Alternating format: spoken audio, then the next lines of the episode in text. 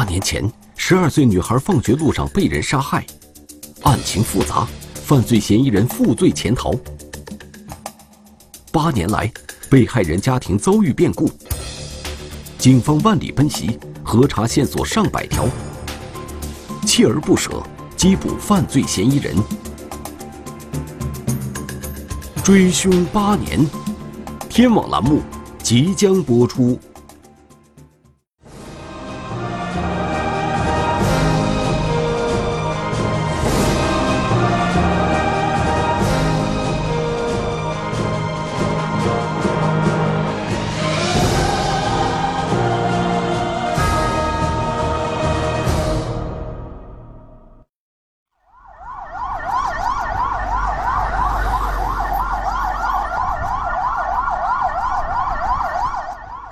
八年九月二十八日，安徽省宿松县公安局民警远赴福建省泉州市，将潜逃八年的犯罪嫌疑人尹某抓捕归案。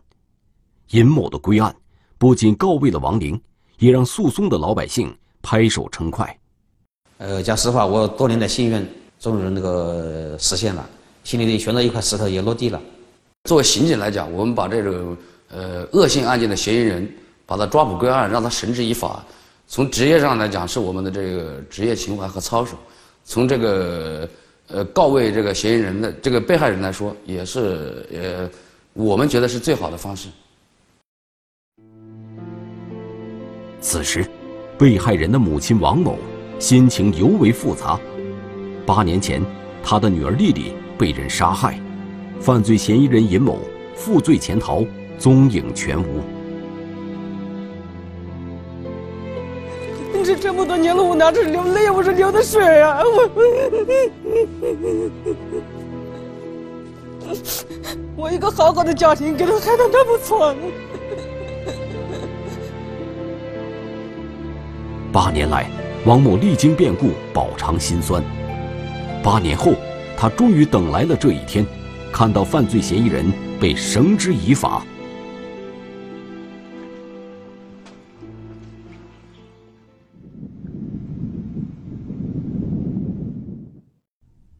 二零一零年六月十七日，星期四，安徽省宿松县二郎镇某村的十二岁女孩丽丽，在家吃过早餐后，准备赶往三公里外的二郎镇石头小学读书。我说你今天你上学你自己吃啊，还下了一点雨。我说我今天不送饭给你吃。我说有人来帮我打田栽秧啊。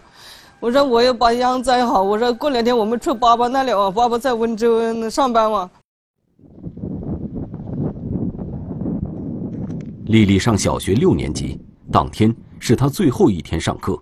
第二天，丽丽就要参加小升初的考试。当天只上半天课。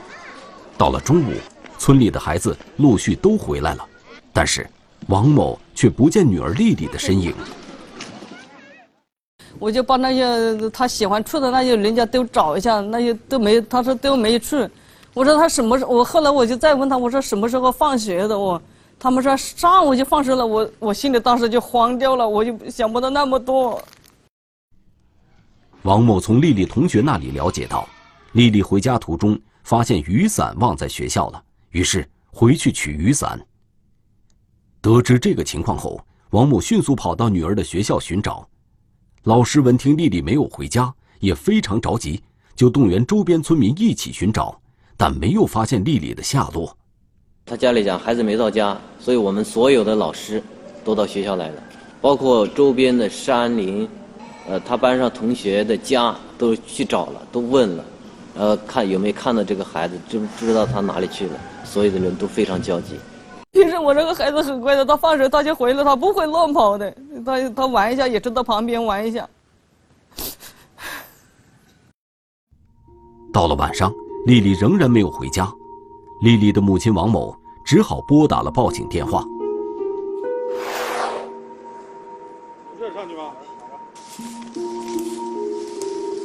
接到警情后，宿松县公安局二郎派出所连夜组织警力，会同当地村民在附近的山上搜索。丽丽的家虽然距离学校只有三公里，但沿途有十多个大小不一的山坡，山坡上。全是成片的松树，地形较为复杂。搜索一晚，什么也没有发现。给我的感觉呢，这个事情不是一个好的事情，可能会出现很大的事情。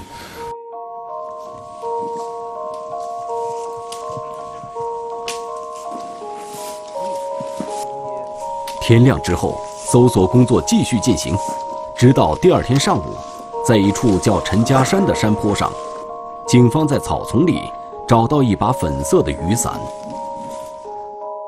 伞骨呢，全部都折断了，伞骨全部都折断了，但是伞伞柄上面那个那个开关脱落了，没有了，就是没有了。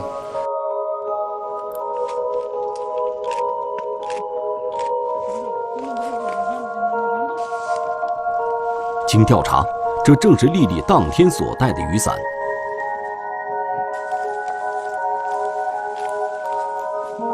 继续搜索，在距离雨伞五六米远的地方，警方又提取到了两只雨靴。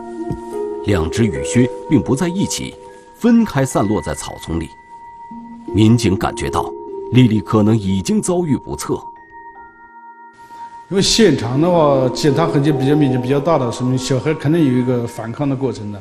这个加上雨伞的折叠的话，肯定反抗应该是比较激烈的，比较激烈的。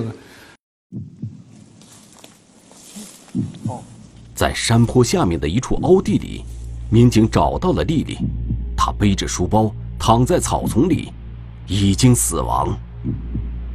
我车开了，我没看到，我当时就在那里晕倒了。他们让我孩子没有了，我就晕倒了。我就。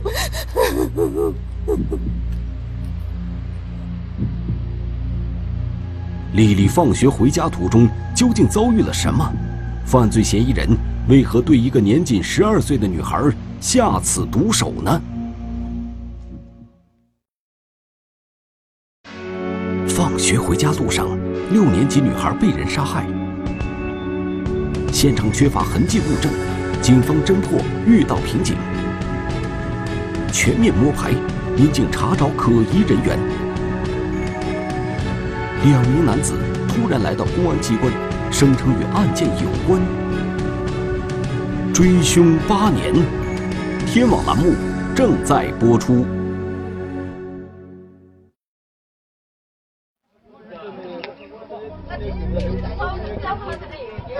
找到丽丽的尸体后，警方对尸体进行勘验，发现丽丽的脖子上。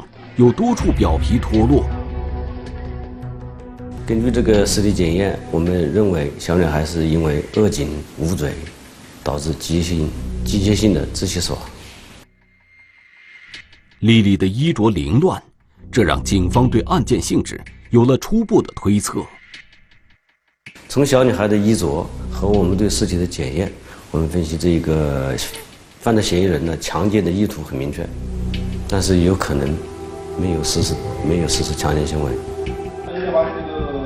警方在现场没有提取到能直接指向犯罪嫌疑人的痕迹物证。结合案发现场，民警对犯罪嫌疑人做了一个初步的刻画。那那是一条到许多村民的小组的一个一条一条必经之路。如果是是尾随他的实际作案，有预谋的作案，讲实话，他也不可能选择这个点。就稍微避开那个行人比较少、稍微少一点时间，呃，行人比较少一点那个那个时间段，是偶遇的可能性比较大。我们当时分析这个案件，作案人的特征是年龄大概是偏向年轻人作案，呃，以这个单身的呃人员为重点。由于山上荆棘密布。而且现场有打斗痕迹，警方推断，犯罪嫌疑人身上可能有伤。于是，警方以现场为中心，组织民警对周边村庄进行地毯式摸排，逐一排查符合条件的男性。名副警员也接近一两百人，因为搜索范围、排查范围非常大，工作量也非常大，一天到晚。从早上七点多出发，然后到晚上八九点才能回来。因为到了晚上之后，那边人乡下人他又睡觉了，呃，一般你敲门他都不理你了。每人逐人见底，要要见面来，而且相互印证、旁证来证实这个人有没有作案时间，有没有作案动机和作案条件。调查中，被害人隔壁村里的一个隐姓年轻男子引起了警方的注意。民警走访到他家时，这名男子正躺在床上看电视。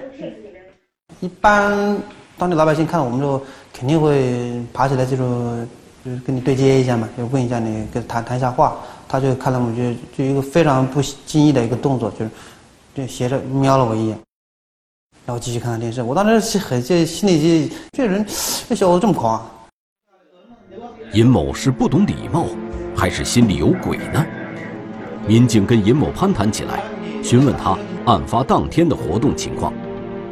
他就讲他在家里睡觉，因为他父母每天早上很早就出去做事情了，他到底在不在学校，就是说也就他自己一个人清楚。细心的民警发现，尹某手上有伤口。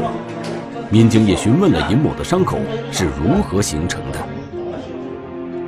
他自己，呃，就是陈述说他是跟小伙伴一起在这个这个附近他家附近的一个初中的学校里面打篮球的时候，被人抓伤了。确实，他也经常在那打篮球。所以这东西，我们后来也，就是说对他这个伤痕到底是怎么造成的？也不好完全的否定，就不是打篮球造成。经调查，尹某时年二十二岁，单身，案发前不久刚从浙江打工回家。他身上的伤虽然符合犯罪嫌疑人作案的特征，但由于缺乏直接证据，警方只能将其列为重点对象，进行更深入的调查。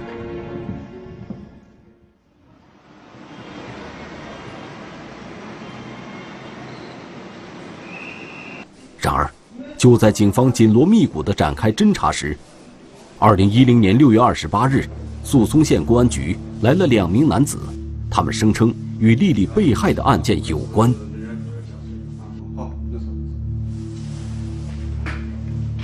在我认为啊，就是说这个老头带着他的一个小伙子，肯定是嫌疑人，小伙子肯定是嫌疑人。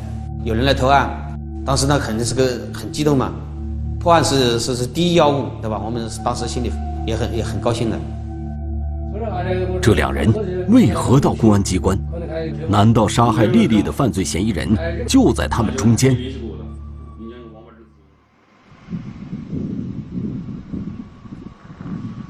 丽丽的遇害让一个原本幸福的家庭遭受重创，她的父亲几乎一夜之间白了头。是啊，我老公打击很大的。我老公要不会他不会生病的，他就是为这个事情气成着气成着病了。我老公以前很乐观的，他人很开朗的，他就这个这个打击给他太大了。他男人他不会流泪嘛，我我女人我就喜欢流泪一点，我所以说我就没有他那么严重。丽丽的母亲整天以泪洗面，她无法接受女儿遇害的事实。你看我带那个女人十二年了，我日日夜夜都是跟着我一起，她从来没离开过我。你知道我心里是怎么想，怎么感受？她从那个女人失去了，我心里是怎么过过来的？我丽丽更是爷爷奶奶的掌上明珠。丽丽不幸遇害，年迈的爷爷奶奶十分痛心。他的家家里面亲人的一些情绪感染了我们每一个侦查员。哎，我们当时呢就。一定想办法，呃，把这个案件一定要找到是谁干的，查出真凶，给他家里面的人一个交代，同时给这个失去的小女孩一个告慰。丽丽家人最大的心愿就是早日将犯罪嫌疑人绳之以法。然而，公安机关做了大量工作后，犯罪嫌疑人却没有凸显出来。那么，六月二十八日。来到公安机关，声称与莉莉案件有关的两名男子，他们到底是什么人呢？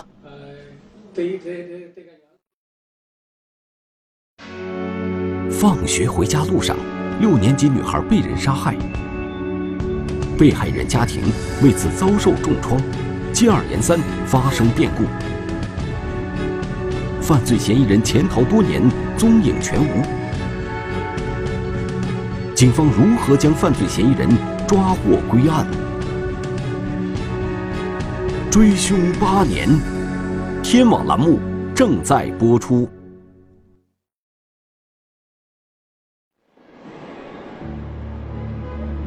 就在侦破工作陷入僵局时，二零一零年六月二十八日，两名男子来到宿松县公安局，他们声称与丽丽被害的案件有关。出乎意料的是，主动投案的是一名老人，陪同他前来的是他的大儿子。据这名老人讲述，他投案是因为他的小儿子是杀害丽丽的凶手，而他却知情不报，并协助其小儿子逃跑了。他跟他父亲在一天晚上，跪着跟他的父亲说：“这是公安局，哎，调查的这个事情，就是杀害这个小女孩的事情是他干的。”原来，老人的小儿子正是警方之前确定的重点嫌疑对象尹某。这两名男子分别是尹某的父亲和大哥，他们讲述的情形，印证了警方先前对尹某的怀疑。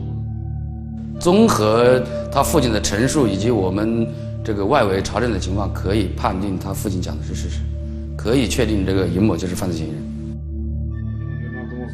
据尹某的父亲交代，二零一零年六月二十三日，在尹某苦苦哀求下，尹某的父亲给了他一些钱，协助尹某离家潜逃了。按照法律规定，他明知他的儿子。这个故意杀人以后，并且帮助他外逃，应该要追究他这个窝藏包庇的这个刑事责任。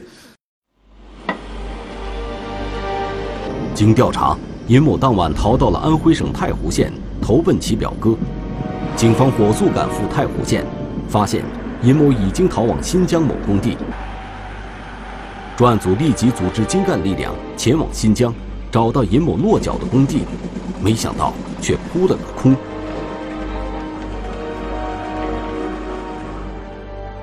然后呢，尹某在工地做事期间呢，他也不声不响的，没有跟当地的人打招呼，后来也就消失了。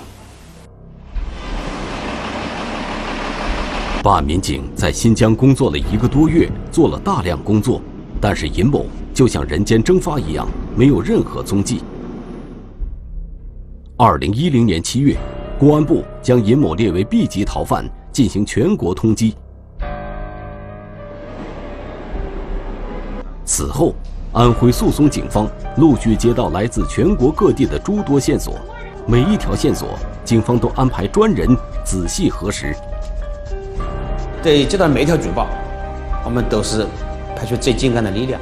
你这回的输入，不管是真是假，哪怕哪怕就是假的，有可能是假的，我们都需要认真去核实，不放过一丝，就是不放过一点的一点的一点蛛丝马迹。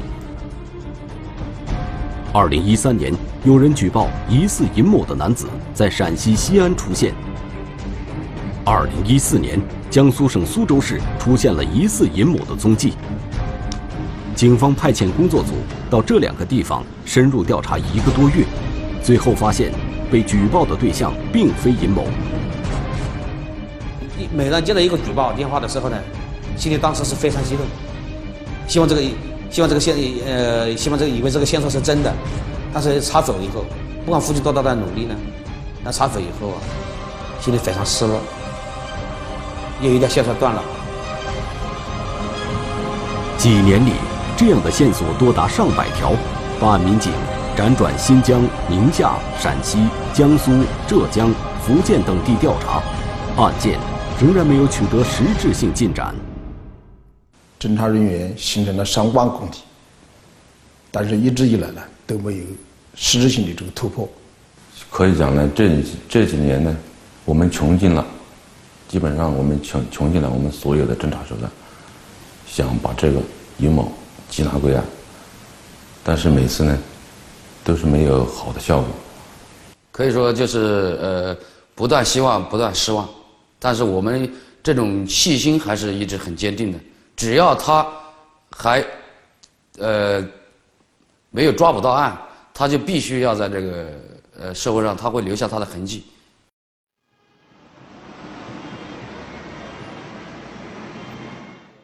华有活力，当年的办案人员有的已经退休，有的岗位发生了变动，但是所有人都牵挂着这个案子，悬着的心一直放不下来。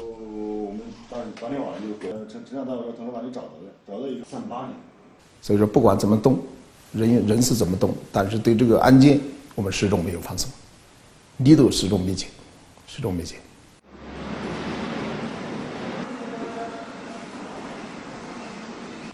安徽省宿松县公安局刑侦大队大队长王庆平不时的会来到案件档案室，翻看六幺八案件的案卷，希望能从中获得新的思路。不因为案件过了好多年了，要把它放到一边，呃，置之不理，呃，一是我们从全全局上下，包括基层派出所也好，那我们刑侦大家也好，保安局领导也好，对这个案件始终盯着不放。在王庆平的办公室抽屉里存放着两张照片，这两张照片时刻提醒着王庆平，当年杀害丽丽的犯罪嫌疑人尹某还潜逃在外。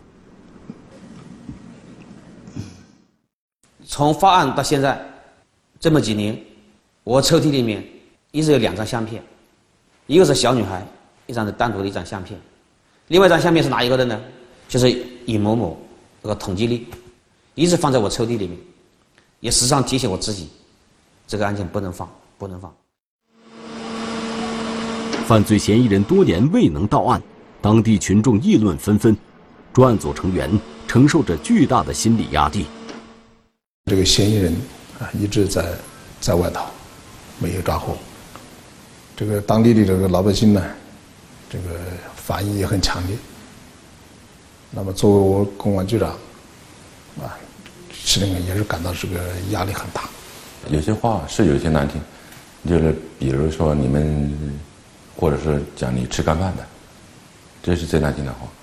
我们作为侦查员的话，自己也都是有小孩的这种。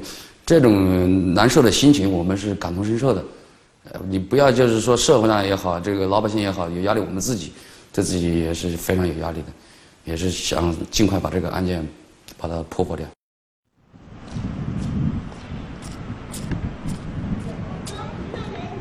更让警方内心感到亏欠的是被害人的家人。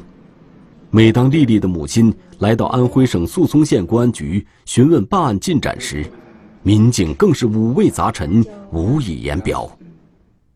从小女孩被害以后，她家庭遭受的变故很多，呃，也给我们一种无限的压力。我们觉得不早点把犯罪嫌疑人抓获归案，我们也对不起受害人，对不起那个受害人的家属。二零一五年，被害人丽丽的爷爷奶奶相继去世。二零一六年。丽丽的父亲也去世了。我我老公就是为了这个事情，我那个病，天天也也放在心里啊，放在心里你养成了的，搞成的那个忧郁症，忧郁症的那个天天喝酒喝酒喝的把这个病 喝严重了。以前他身体很好的。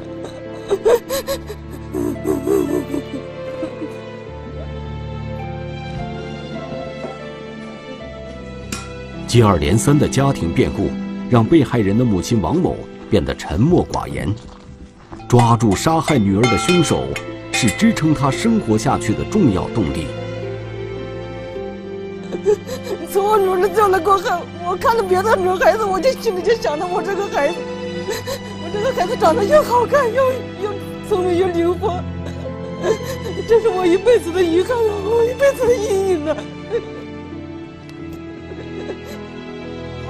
平时有时候也跟我一起睡，那那天晚上头一天晚上还是跟我一起睡的。这这个是他的相片啊，这是他小时候的相片，这是小时候三岁的时候照的相照片。他一直都长得很好的，长得很很可爱的。至今，王某还保留着女儿留下的课本和练习册。每当看到这些物品，他仿佛就看到天真无邪的女儿。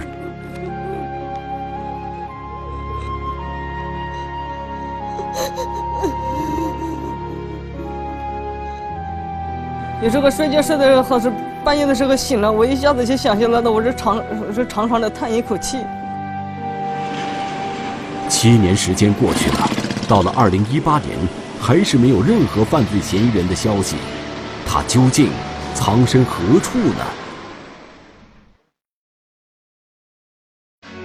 放学回家路上，六年级女孩被人杀害，被害人家庭为此遭受重创，接二连三发生变故，犯罪嫌疑人潜逃多年，踪影全无。警方八年追踪，犯罪嫌疑人终于落网。追凶八年，天网栏目正在播出。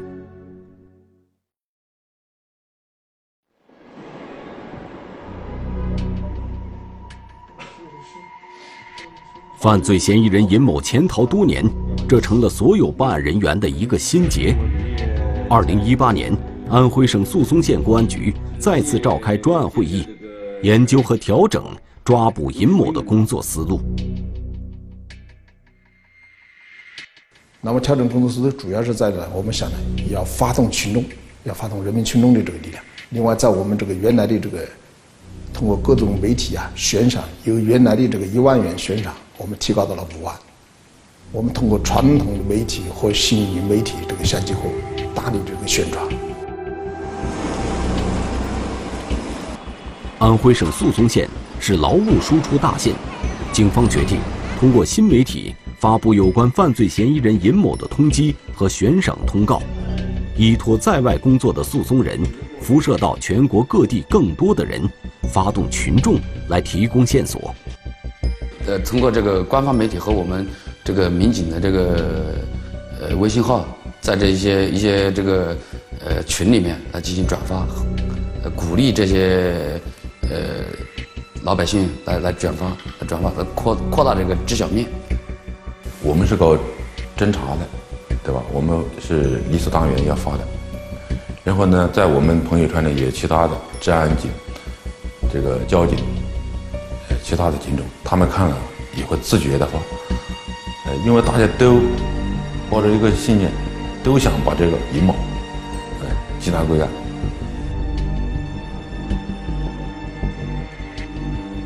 二零一八年九月，福建泉州传来消息，有人看到悬赏通告后举报，尹某很可能藏匿在泉州某制衣厂内。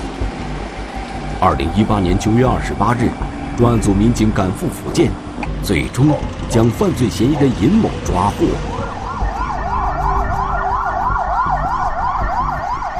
时隔八年，尹某的容貌已经发生了明显变化，仅仅只有三十岁的他，前额的头发已经快掉光了。第一眼接触以后，这个整个额头上的头发都已经掉了，人也呃这个憔悴了不少。被警方抓获之后，尹某反而有一种如释重负的轻松。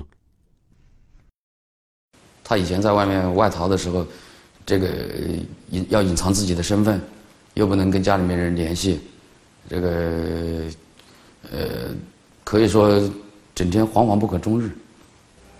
也背了身上也压力，也背了这么多年吧。就是说，现在突然是一夜之间解脱了。他跟我说的，他交代之后，他说他。睡觉是睡的，这几年睡得最安稳的时候，在看守里睡觉时。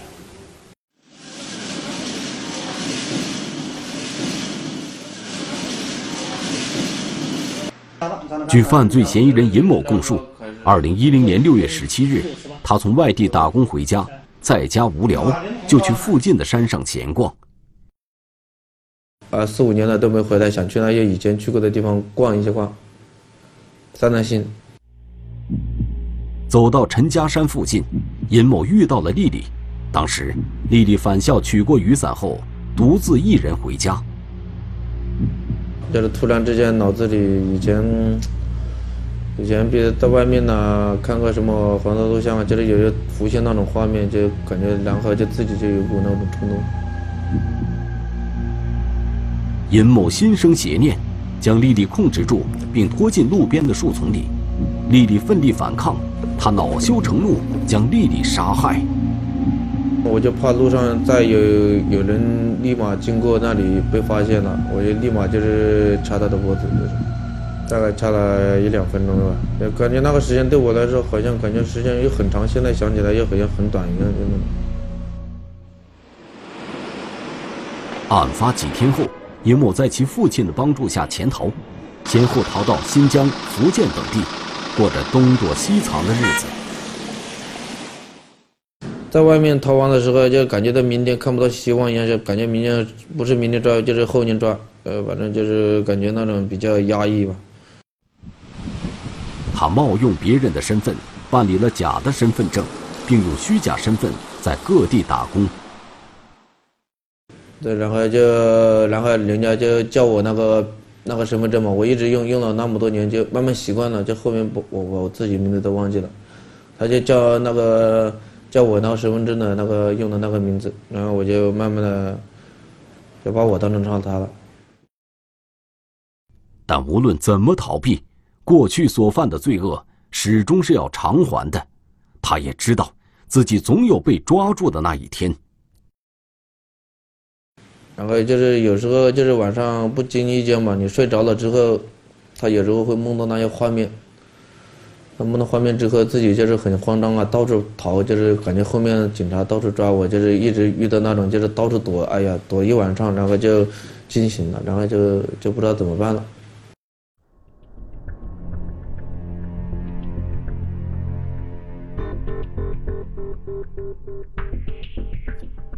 八年之后，再次回到案发现场，尹某对当年发生的事情还记得一清二楚。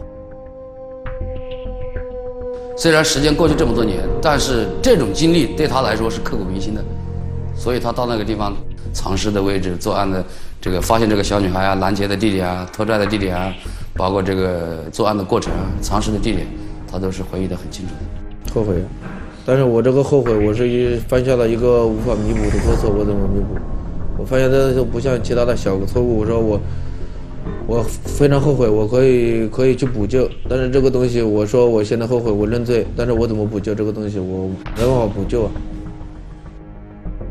警方经过八年锲而不舍的努力，终将犯罪嫌疑人尹某缉拿归案，他们终于可以告慰亡灵，也对被害人家属。有一个交代。不忘初心，主要就体现在我们的本职工作，体现在对人民群众负责，体现在以人民为中心。如果不将犯罪嫌疑人第一这个尽早的缉拿归案的话，那么老百姓怎么看我？这个嫌疑对象一直没抓到的，从我到刑侦来，这是唯一的一个，所以说最后欠下的一个债一样。到最后人抓住了，债还了，人也轻松了。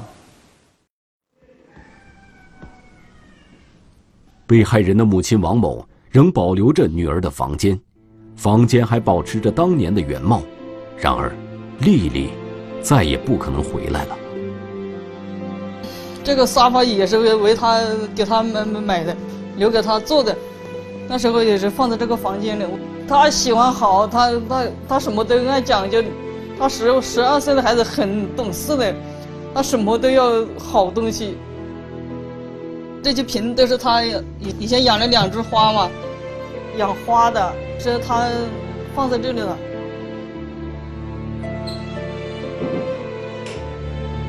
女儿走了，丈夫和公婆也离世了，一家人只剩下王某和小儿子两人。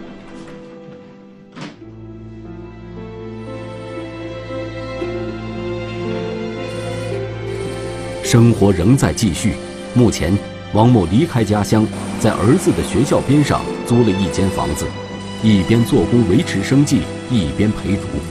他希望将儿子抚养长大，做一个对家庭和社会有用的人。现在我儿子他没爸爸，总不能能能让他没妈妈吧？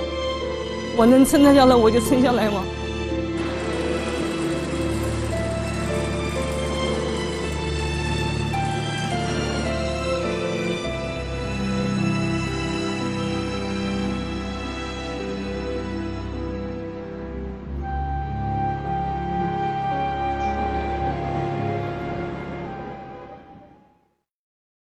中华人民共和国公安部 A 级通缉令：肖建春，男，一九八四年十月二十一日出生，户籍地址广西壮族自治区宾阳县新桥镇大林村委会柯甲村二百五十二号，身份证号码四五二幺二三幺九八四幺零二幺幺零五七。该犯罪嫌疑人涉嫌电信网络诈骗犯罪在逃，请广大观众提供有关线索，及时拨打幺幺零报警。